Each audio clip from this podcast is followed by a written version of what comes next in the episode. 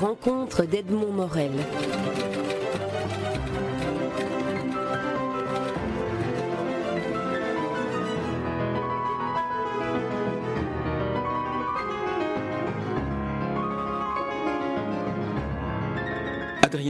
Vous publiez aux éditions Grasset un roman intitulé Le coiffeur de Chateaubriand.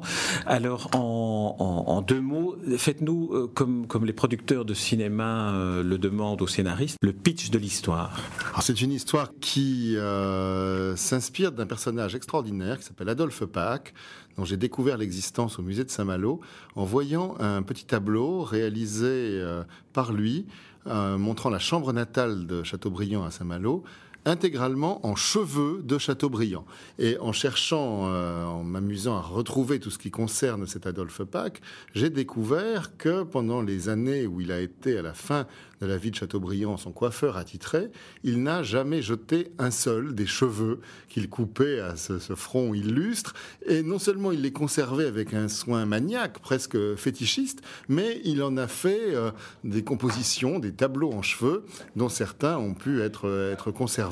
Donc en cherchant qui pouvait être ce personnage absolument... Euh, invraisemblable et pourtant réel, en reconstituant tous les éléments qu'on pouvait connaître de sa vie, j'ai eu envie d'en faire un roman et de raconter cette, euh, cette aventure et de, et de, de faire un, un, récit qui serait aussi celui d'une fascination, c'est-à-dire le, le, moment où la passion pour la littérature et pour le grand homme devient telle qu'elle finit par envahir toute une vie. L'histoire telle que, telle que vous la racontez est une histoire vraie. Comment est-ce que le, romancier euh, s'empare d'une histoire comme celle-là? Euh, par exemple, vous avez choisi euh, d'adopter le point de vue du coiffeur. C'est venu comment de choisir ce point de vue-là plutôt que celui de Chateaubriand ou celui de, la jeune femme qui, vient comme protagoniste de cette histoire? Ben, je voulais démythifier un peu Chateaubriand et essayer de, l'humaniser et en même temps de, raconter ce que pouvait être pour un jeune homme romantique. Il y a une grande différence d'âge entre Adolphe Pack et François-René de Chateaubriand. Pour un, un, jeune homme qui arrive à Paris dans ces années 1840, ce que pouvait être le grand écrivain, le grand écrivain du siècle et comment ça peut être à la fois intimidant d'entrer à toute heure comme cela chez le génie et du coup d'en percer les secrets. Et j'ai imaginé un Adolphe Pack doué d'une d'une mémoire extraordinaire, d'une mémoire de comédien, et qui euh, euh, s'approprie non seulement les mèches de cheveux, mais les pages des mémoires d'outre-tombe que Chateaubriand est en train d'écrire, parce que dans ces années-là, Chateaubriand n'est pas du tout un écrivain du passé, un écrivain vieillissant, c'est celui qui est dans une grande phase créatrice.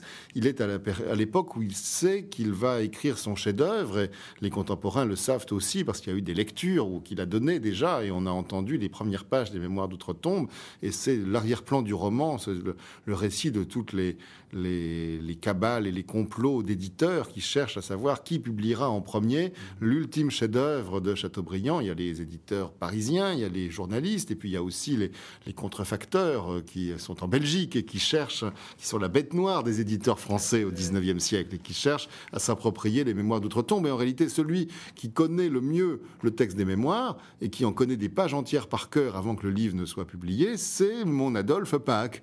Et donc, euh, pendant que les pages des manuscrits s'accumulent, lui, il accumule les mèches de cheveux, mais c'est un peu la même chose, c'est-à-dire qu'il recueille des fragments de, les, de ce qui est l'intimité, de ce qui est la, personne même de, Chateaubriand. Donc ça, ça m'a fasciné de, raconter ça. Oui, parce qu'il se parle hein, pendant, pendant les séances de coiffure. Donc euh, Adolphe Pack se rend chez Chateaubriand et puis le coiffe. Et pendant ce temps-là, Chateaubriand même essaye certaines phrases pour, pour tester si elles fonctionnent bien sur son, sur son coiffeur.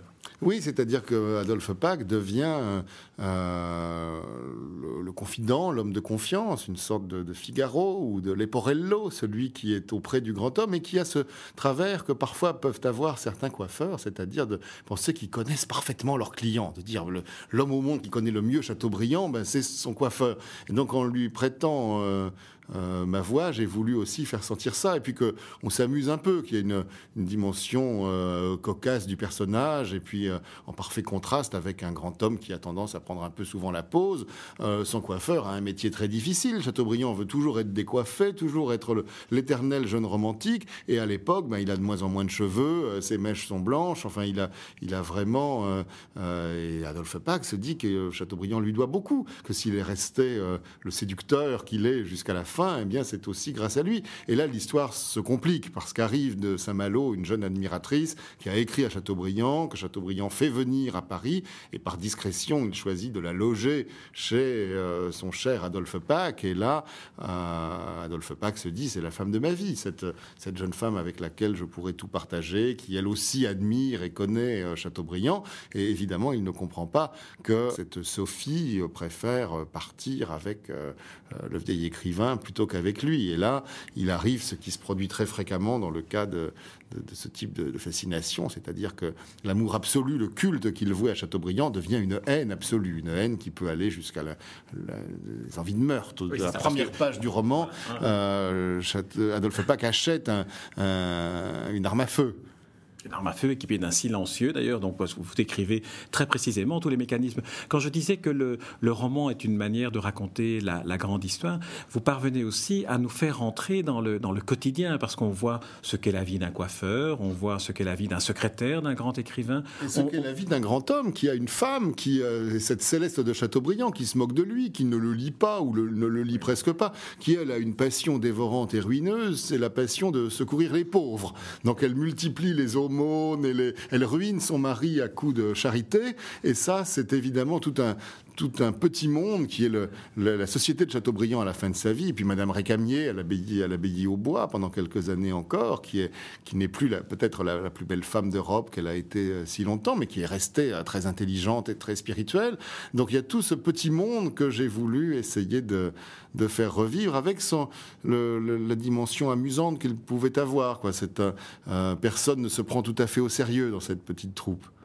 Oui, alors votre, votre personnage, lui, dans le fond, est un artiste, ce, coiffeur, parce qu'il dit à un moment donné, j'avais construit moi aussi mon monument au moment où il se lance dans la, dans la réalisation de ce, de ce tableau. Enfin, il a fait deux, deux tableaux, un tableau qui représente un, paysage... Euh, non, c'est la chambre natale et le tombeau. Et le tombeau. Le tombeau a disparu, il l'avait prêté à New York à une exposition, et le tableau a été cassé, ça c'est vrai, hein, on, le, on, le, sait. Et puis le, le tableau de la chambre natale est toujours aujourd'hui euh, au musée de Saint-Malo où on peut euh, aller le voir. Et comment ça s'est passé pour vous? Vous l'avez découvert par hasard, ce tableau oui, ben, vous il, le connaissez Il est exposé à Saint-Malo. Simplement, il est à côté du portrait de Chateaubriand par Giraudet. Donc, on regarde le chef-d'œuvre de Giraudet et personne ne regarde le chef-d'œuvre de Monsieur Pack. Bon, mais euh, c'est évidemment euh, un objet qui est une sorte de reliquaire, qui est le des restes de Chateaubriand. Et puis c'est aussi quelque chose qui est, qui est assez fréquent à l'époque romantique. On, on, trouve souvent chez les antiquaires des médaillons en cheveux, des petites broches en, cheveux. Il y avait cette, euh, à l'époque cette idée qu'on pouvait échanger des mèches de cheveux. Et ça, c'est, c'est l'idée, c'est une idée très romantique. C'est la, c'est la, la, méditation sur l'absence, l'éloignement, les, les, personnes qu'on a perdues et dont on garde quelques. enfin, dans le cas d'Adolphe Pack, on est dans une espèce de, d'hystérie par rapport à la collecte de cheveux. Voilà, porte ça à son paroxysme et d'une manière qui est qui, est maniaque, oui, avec l'idée qu'il est un artiste. Ça, vous l'avez, vous l'avez dit, et c'est très. J'ai voulu insister là-dessus parce que il, se voit lui-même comme un jeune romantique. Et la révolution romantique a été aussi, dit-il, une révolution capillaire, c'est-à-dire qu'ils se sont laissés pousser les cheveux, ils étaient euh, hirsutes, que Théophile Gautier était le prince de l'hirsutisme, Victor Hugo se laisse pousser la barbe, hein, tout ça, ils, ne veulent plus supporter les, les genoux, les crânes, les crânes chauves des classiques. Hein, la bataille d'Hernani, c'était ça aussi. C'était les, les, chevelus contre, contre les chauves. Et Adolphe Pack, donc, a l'impression qu'il est, à la, qu'il est le, fer de lance de cette révolution et qu'armé de ses ciseaux, il va apporter la, la modernité. On découvre aussi beaucoup de choses sur Chateaubriand, parce que dans le fond, Chateaubriand, c'est comme un, monument littéraire. On, ne sait pas, par exemple, et on le découvre dans notre livre, que son père était une sorte de, commerçant esclavagiste euh, assez, assez, assez brutal. il a réécrit l'histoire de sa famille. François René de Chateaubriand, dans les Mémoires d'Outre-Tombe, nous décrit la, la, jeunesse dans le donjon de Combourg. Et effectivement, sa famille, très illustre et très ancienne, avait encore gardé cette aura médiévale, mais il se garde bien de nous dire que ce, château de Combourg, c'est son père qui l'avait acheté après s'être enrichi dans le commerce. Donc le, nom des Chateaubriand est très ancien, mais la fortune euh, plutôt très récente. Bon. Et effectivement, c'est dans le commerce au loin et sans doute dans le commerce de bois d'ébène, hein, que comme beaucoup de familles d'armateurs de Saint-Malo à cette époque, qu'il s'était euh, enrichi. Dites-nous comment, comment vous avez travaillé pour, au niveau de la documentation C'est une période que j'aime beaucoup, je, je connais depuis longtemps, je travaille sur cette période comme euh, historien de l'art, et puis je, je, lis depuis toujours Chateaubriand. Moi, j'ai vraiment, euh, j'ai toujours été... Euh, j'aime l'ouvrir à n'importe quelle page. Enfin, ça fait partie. J'aime la, force de son style. Et donc, je je me suis pas réellement euh, documenté. Je me suis documenté sur Adolphe Pack parce que ça, on le connaît pas. Et je voulais vraiment euh, savoir le plus de choses possible pour lui, sur lui, avant d'en faire un, un, héros de roman. Mais euh, Chateaubriand, j'ai pas voulu qu'on ait l'impression que c'était une sorte de, de, documentaire sur Chateaubriand. Non, j'ai cherché au contraire à le montrer comme on on le montre trop peu, quoi. Essayer de le, de le voir dans son dans une intimité euh, familiale, avec euh, ses petitesses, avec, euh, avec ce, petit monde confiné de, de, ces dernières années, où il y avait aussi de la, de la fantaisie, de l'humour et une manière de, de, traiter le génie sans lui accorder trop d'égards. Sur le quotidien, on apprend aussi des petites choses. Moi, j'aime bien, c'est un peu comme quand on regarde un, immense tableau, on, va regarder les petits détails, les petits personnages. Les cabinets de lecture, par exemple. À un moment donné, Adolphe Pack dit à Chateaubriand, qui s'étonne de ne pas avoir de livre, qu'il va dans un, dans un cabinet de Ça se passait comment, ça? Oui, mais il y en avait dans ce quartier où habitait Chateaubriand, ce quartier de la rue du Bac à Paris. Et c'était l'endroit où quelqu'un comme Adolphe Pack, qui n'a pas beaucoup d'argent, peut venir lire les nouveautés. Donc c'était une sorte de bibliothèque euh, publique par abonnement on venait emprunter des, emprunter des livres. Et Adolphe Pack, qui ne peut pas s'acheter de livres, développe à ce moment-là euh, cette faculté qui est la, qui est la sienne, c'est d'apprendre par cœur les pages qu'il aime et de les, de les retenir. Donc ça, c'était aussi une des clés du personnage. Donc c'est pour ça qu'il y a ce détail du cabinet de lecture, mais c'est aussi, il peut se passer de bibliothèque parce qu'il est lui-même une bibliothèque. Il a sa bibliothèque intérieure. C'est d'ailleurs un des passages très sensuels de, votre roman, au moment où Adolphe Pack tombe amoureux de Sophie. Euh, Sophie a aussi cette capacité de connaître énormément. De... Et ils échangent leur bibliothèque. Vous avez une très belle formule pour dire ils se caressent leur bibliothèque respective en échangeant des mots. Oui, il y a cette idée. C'est-à-dire que c'est une des raisons du coup de foudre qu'il a pour cette Sophie, c'est qu'ils ont les ils ont les mêmes lectures, ils ont en tête déjà les mêmes phrases, et ces phrases viennent de livres, et, cette passion pour les livres devient, euh, pourrait devenir une passion entre eux, et une passion qui finit par rendre presque fou le malheureux Adolphe Pack. C'est un des sens de ce roman. C'est jusqu'où peut aller l'amour de la littérature, l'amour des livres. Hein, est-ce que l'amour des livres peut rendre fou?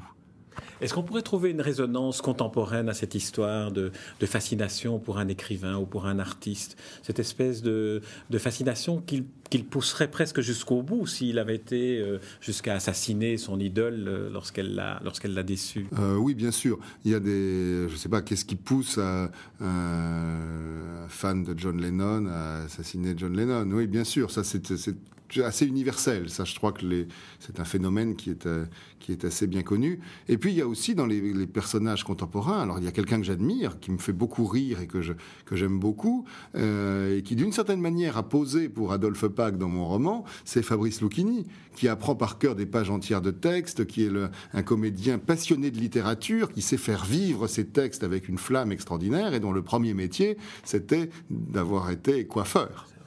Ah oui, j'ai pas fait, j'ai pas fait le rapprochement, mais c'est vrai que on est dans le même personnage que ce Robert qu'il joue, qu'il joue sur scène. Vous lui avez envoyé à Lucchini euh, votre votre livre? Il l'a lu? Non, j'ai pas osé lui envoyer, mais si vous me conseillez de le faire, je, je le ferai. Ah ben oui, je pense que c'est vrai. Maintenant, vous me vous, vous me suggérez cette idée. C'est vrai qu'en plus, il fera un lecteur assez assez éblouissant de certaines pages assez éblouissantes de votre de votre roman.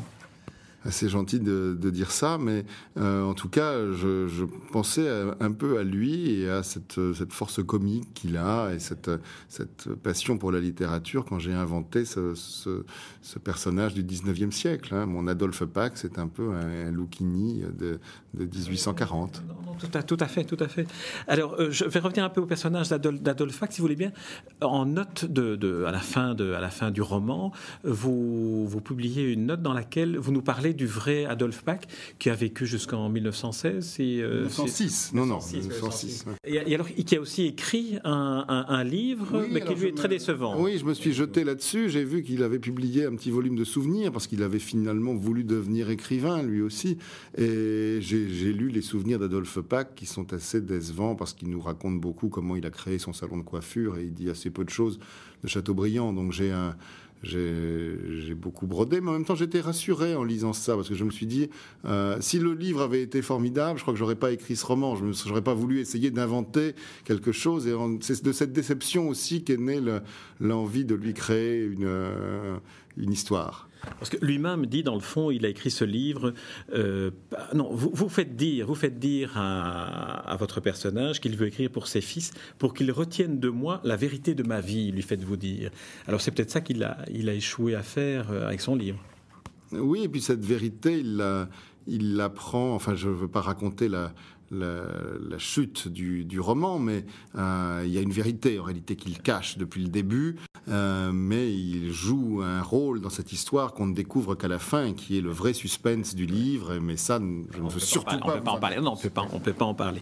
Alors, si vous voulez, pour euh, ma dernière question portera sur l'exergue de, de, votre roman, Joseph Joubert. Vous avez pris une citation de Joseph Joubert, "Vivre sans corps". Alors, tout d'abord, un mot sur Joseph Joubert, parce que je découvre c'est un ami de Chateaubriand. C'était son meilleur ami, oui, c'est celui qui toute sa vie a été euh, son ami le plus fidèle. Et Joseph Joubert, c'est un grand écrivain qui n'a jamais écrit euh, de vrais livres, qui a simplement écrit des pensées quelques phrases qui ont été recueillies et euh, c'est dans l'histoire des, écrivains français de la période romantique un des plus touchants, un des plus un des plus sympathiques. Hein.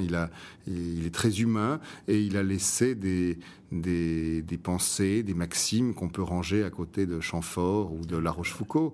Et c'est un, grand auteur, Joseph Joubert. Il n'a pas la place qu'il, mérite d'avoir. Et donc j'ai choisi de placer en exergue une de ses phrases, Vivre sans corps, hein, qui, résume aussi ce roman, parce que le, les cheveux coupés, c'est ce qui peut rester d'un, d'un corps, et puis la, vie sans corps, c'est peut-être la vie des livres, la vie de la littérature qui est au, centre de cette histoire.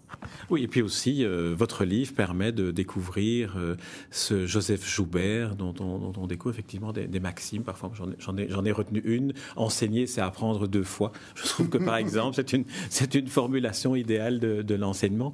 Euh, Adrien Goethe, je, vous remercie pour cette interview et pour ce, ce roman que je ne saurais trop recommander, Le coiffeur de Chateaubriand. C'est paru chez Grasset et c'est un livre brillant, éblouissant et à lire toutes affaires cessantes. Merci, merci de cette, de cette conversation.